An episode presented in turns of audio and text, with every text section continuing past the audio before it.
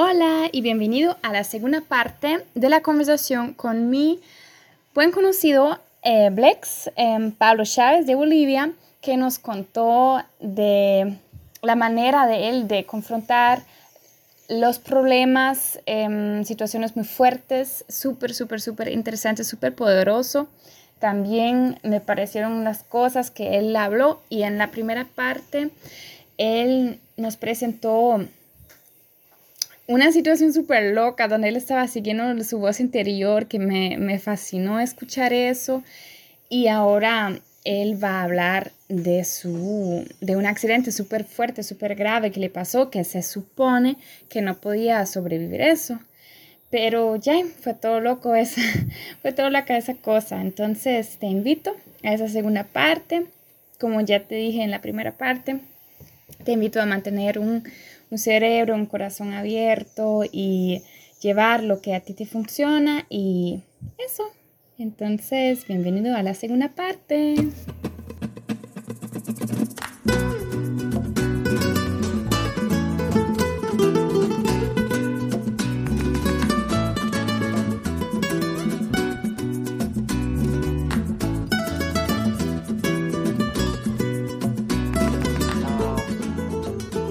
Viaje pueden ocurrir muchas cosas, ¿no? Eh, muchas veces algunas personas caemos en, en el alcoholismo, ¿no? yo, yo, por ejemplo, he caído en el alcoholismo un tiempo. Eh, podemos caer en lo que es eh, la depresión, que también he caído en la depresión. Y, y, dentro de eso también he vivido lo que es los intentos de suicidio, mm. ¿no? Ah, pero todo el mundo estamos en una búsqueda porque le queremos encontrar un sentido a nuestra vida, ¿no? Y al final siempre te vas a topar con algo y ese es Dios, ¿no?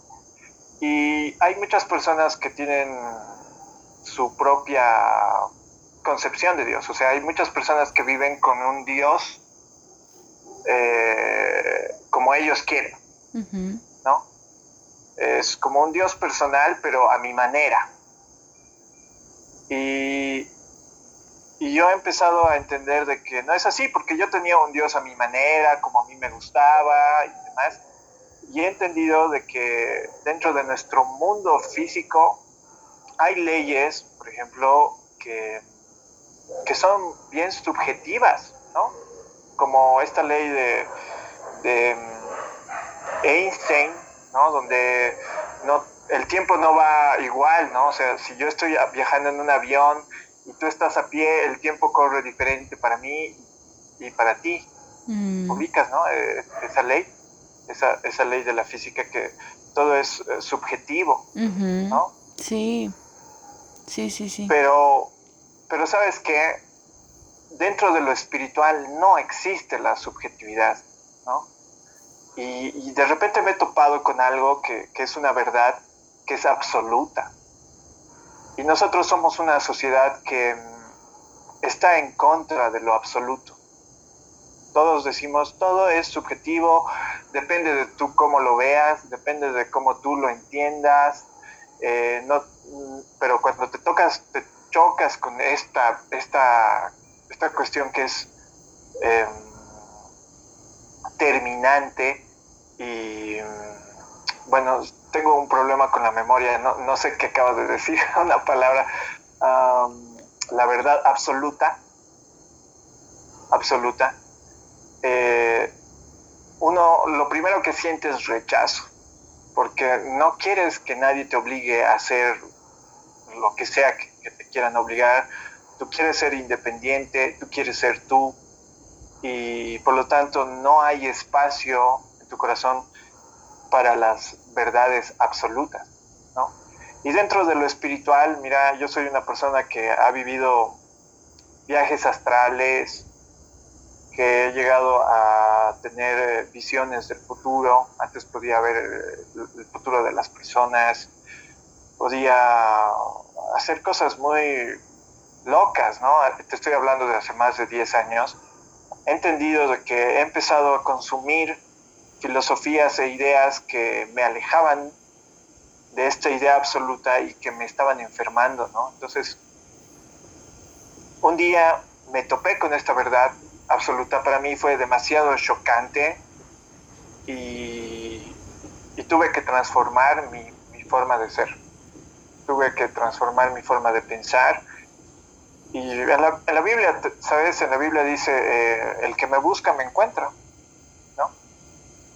Y, es ese, ese, esa verdad, la verdad es una sola, o sea, es la luz, por ejemplo, cuando tú eh, ingresas a tu dormitorio que está en oscuridad, ¿no?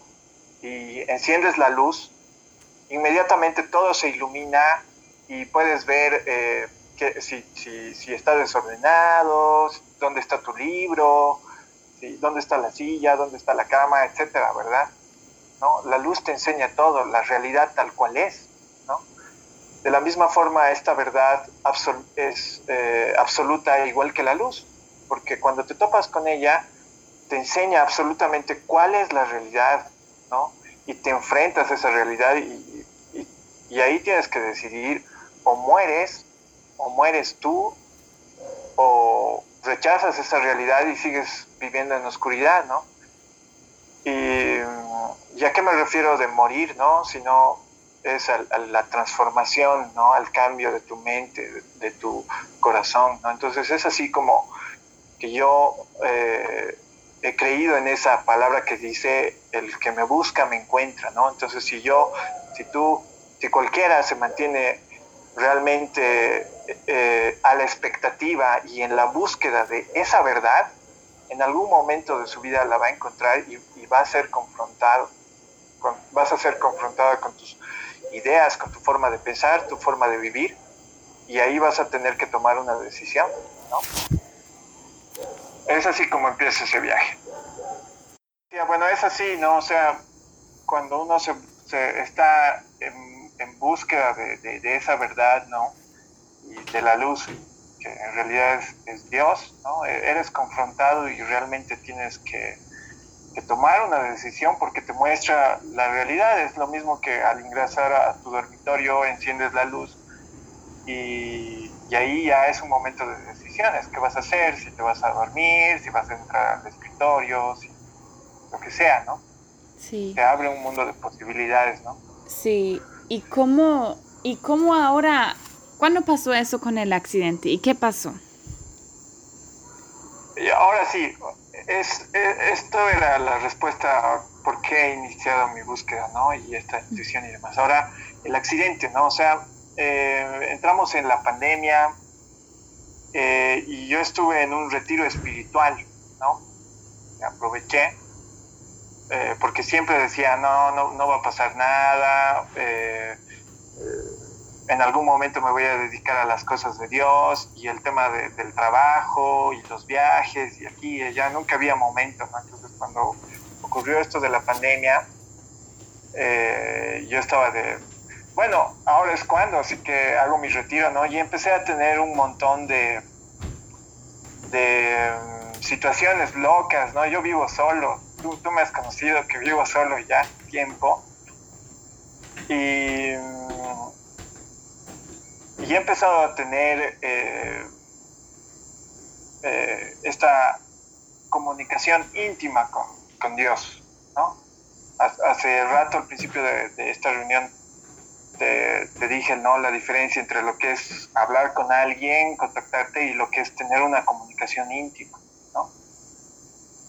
Yo prácticamente ya eh, todo lo que hacía era con Él, ¿no? Mi diario vivir era con él, ¿no? Su presencia, yo lo sentía, lo siento alrededor mío, conmigo todo el tiempo. Y la cuestión es de que mm, empecé a, salir a la calle y, y, me enfermé, te cuento que me dio COVID, ¿no? Y, fue porque yo no le hice caso, ¿no? Yo estaba yendo al mercado, haciendo las cosas como así nada, de aquí allá, y, de repente una voz me dijo, no vayas por esa calle. Y yo no, no pasa nada, si no vayas. Y cuando fui, o sea, de repente sentí como un poco de inseguridad, ¿no? y ahí dije, sentía una palabra que me decía, te dije que no vayas y ahora vas a ver, y ¡pam! me enfermé, ¿no? De COVID. Y te cuento que me duró ocho días la enfermedad. Y estuve muy mal los primeros tres días, pero eso a mí me sirvió para realmente estar más atento a las advertencias eh, que, vienen de parte de Dios y a ser más cuidadoso y, también acercarme más a Él a través de lo que es la, la oración y la música, ¿no? A cantar, no sé si has conocido a algunos cristianos, pero hay canciones que son conocidas como canciones de adoración y de alabanza. Y esas cosas son herramientas de, que te permiten conocer a Dios y tener un acercamiento y una revelación, ¿no? Porque inmediatamente se te vienen ideas, se te vienen eh, imágenes en la cabeza donde de repente empiezas a comprender tu vida, el, de, las personas, de la sociedad y empiezas a deconstruir tu mente, ¿no? Y eso fue lo que me pasó, ¿no? Entonces, eh, pasó el tiempo, pasó un, un mes, yo ya estaba de nuevo tranquilo, saludable, y empecé a salir en bicicleta eh, cuando eh, ya se, se redució, se, redujo, mejor dicho, se redujo el, el control ¿no? en las calles por la pandemia. Y salía en bicicleta, ¿no? A visitar pueblos, a subir a la montaña y, y a buscar otra experiencia en la que pueda, pues, eh, alimentar mi cuerpo, ¿no? Ya había alimentado mi espíritu. Y dije, voy a alimentar mi cuerpo con experiencias, hacer ejercicios, estar saludable, andar en bici. Y en uno de estos viajes que hice, eh, me fui a una montaña que está más o menos unos 15 kilómetros más o menos de, distancia. Y mm, la pasamos bien, estaba con unos amigos, eh, fuimos a un río y estábamos bien. Y al momento de volver a la ciudad, yo estaba así como que muy muy eh, distraído porque se estaba haciendo tarde, ¿no? Y dije, no, tengo que llegar a, mi casa hasta antes de las 4 de la tarde porque tengo que... Eh, ah, sí, porque van a salir los policías y van a salir los controles y nos pueden atrapar y bla, bla, bla, ¿no? Así que empecé a pedalear súper rápido y de repente la llanta de, mi bicicleta, la parte la, llanta trasera se pinchó. Y ahí yo me puse mucho más nervioso y más eh, acelerado, ¿no? Agarré mi inflador, lo volví a inflar y empecé a pedalear todavía mucho más rápido. Y de repente empezaron a, empezaron a haber unos vientos muy fuertes, vientos huracanados que casi pues podían derribar una palmera. Y, y yo estaba prácticamente unos 50 kilómetros por hora porque estaba bajando de la montaña. Eh, me puse nervioso con estos vientos y, y me metí a, un hueco que me hizo saltar con mi bicicleta y yo me caí. Y fue una caída normal porque prácticamente, o sea, no tengo nada, ninguna herida en el cuerpo, absolutamente nada. Me golpeé la cabeza y me levanté y dije, ah, no pasa nada. A esa altura yo ya estaba a unos 17 eh, kilómetros de distancia o 16 kilómetros de, distancia de mi casa todavía. Wow. Mis, mis amigos me dijeron, ¿estás bien? que ¿Todo bien? Y yo dije, sí, no pasa Ah, ustedes estaban en un grupo, ustedes estaban en grupo. Sí, estaba en un grupo de tres personas. Ok, ok. Y yo les dije no, no pasa nada. No pasa nada, todo tranquilo. Y seguimos pedaleando, ¿no? Hasta que llegamos a una intersección donde cada uno se va a su casa. Y yo me fui a la mía, seguía pedaleando, pero de repente empecé a tener un dolor muy fuerte en mi cabeza que a ratos tenía que parar y tomar aire, ¿no? Y mm, al final llegué a mi casa. Llegué a mi casa, tengo dos gatitos, así que me puse a preparar comida para mis gatos. Eh, tenía una, una chamarra que por la caída se me descosió un bolsillo. Así que empecé a buscar aguja e hilo y estaba allí preparando todo para, para empezar a coser mi bolsillo. Y el dolor estaba tan fuerte, tan fuerte que ya, ya era insoportable y, me preocupé y llamé a un médico, ¿no? Un médico que vive a unas cuadras. Y le pregunté, ¿no? Si me podía recetar algo, si me podía venir a ver, porque estaba pasando algo que no estaba entendiendo. era un simple golpe, pero, pero al parecer es más que un simple golpe. Y el, el accidente ocurrió a las 5 de la tarde, más o menos a las cinco y media, cinco y cuarenta y cinco yo estaba en mi casa, ¿no? Y, rápido, muy rápido. Sí, sí, y,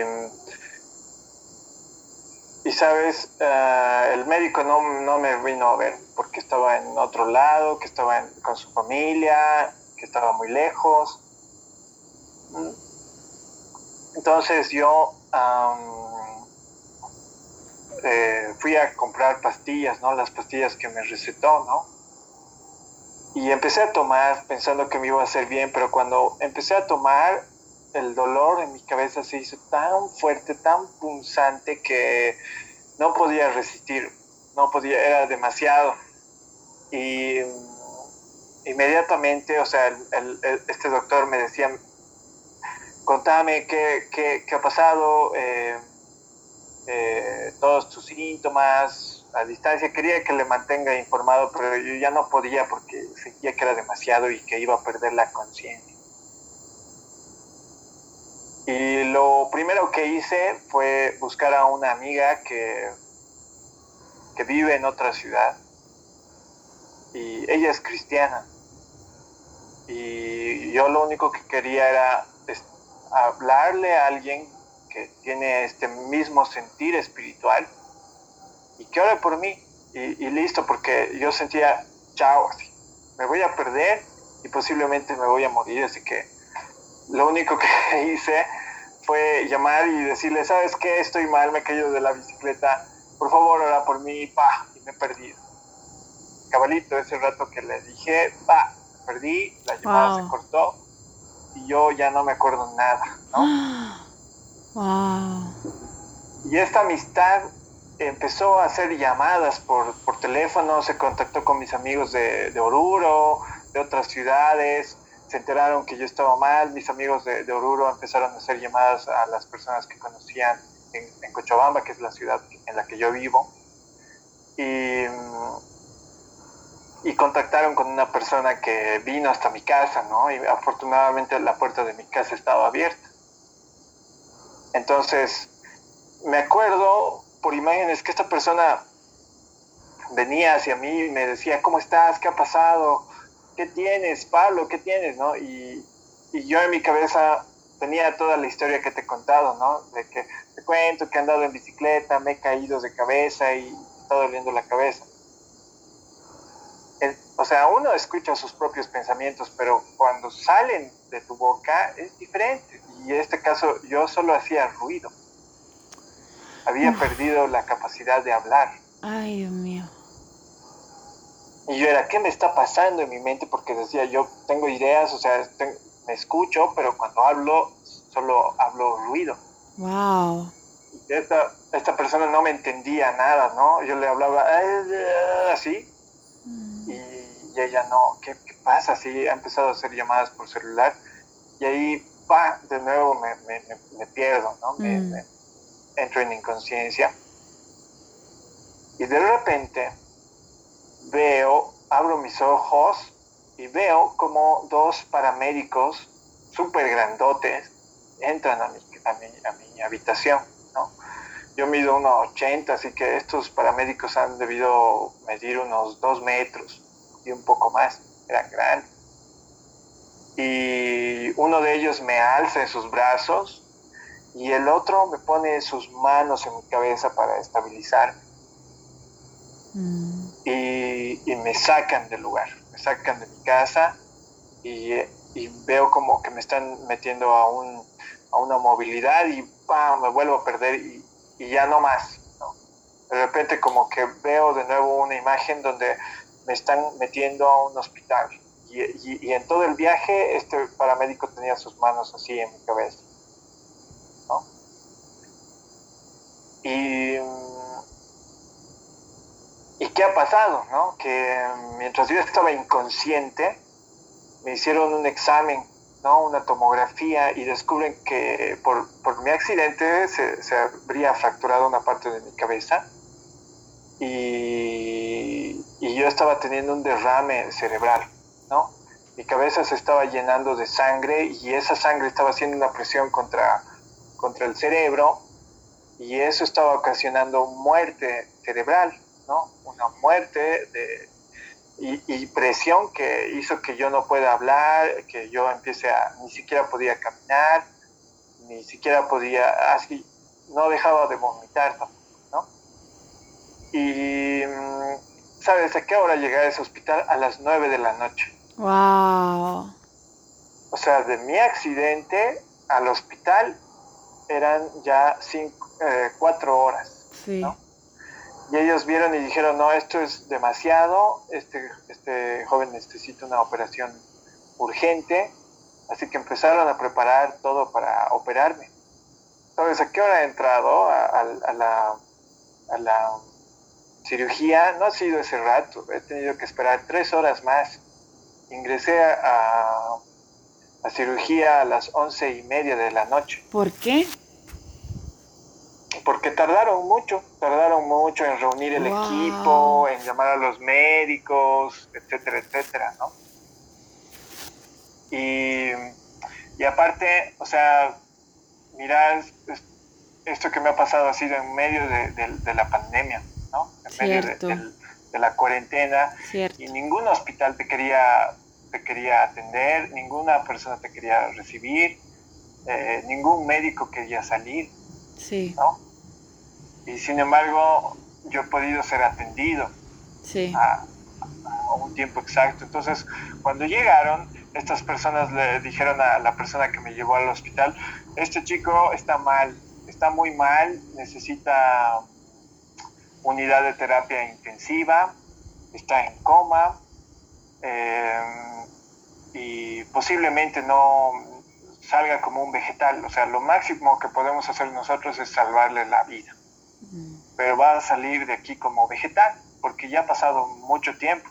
Pasaron seis horas y media.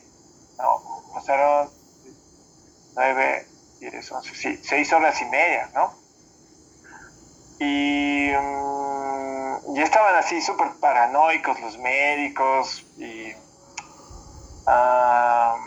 pues me operaron, ¿no? Me, abrieron la cabeza, que es prácticamente todo esto de aquí, hasta aquí, es mm. muy grande, ¿no? Has debido ver la foto de mi cicatriz. Sí, sí. Y no solo eso, sino también me trepanaron el, el, cráneo, ¿no? Me, con una sierra me abrieron y me destaparon, ¿no? La bóveda. Y empezaron a sacar todo, ¿no? Y, y sabes qué, he despertado ni siquiera terminando la, cirugía completamente, yo ya estaba reaccionando. Hola, ¿qué tal? Eh, ¿Dónde estoy? ¿Qué ha pasado? Eh, está saliendo de la cirugía. y todos estaban deschoqueados porque nadie creía que yo iba a reaccionar tan pronto. Oh my God. yo estaba así echado en mi cama, eh, o bueno, en la camilla. Ellos ni siquiera estaban terminados de, de vendarme. Yo ya me estaba levantando así, ¿no? Eh, porque quería ir al baño y, ellos, no, cálmate, no, tranquilo, sí, estás, estás todavía mal, acabas de salir de cirugía, ¿no? Y yo era de, estaba como borracho, estaba como borracho por la anestesia. Claro. Y lo único que acepté era, era, ni siquiera sabía qué estaba haciendo ahí, o sea...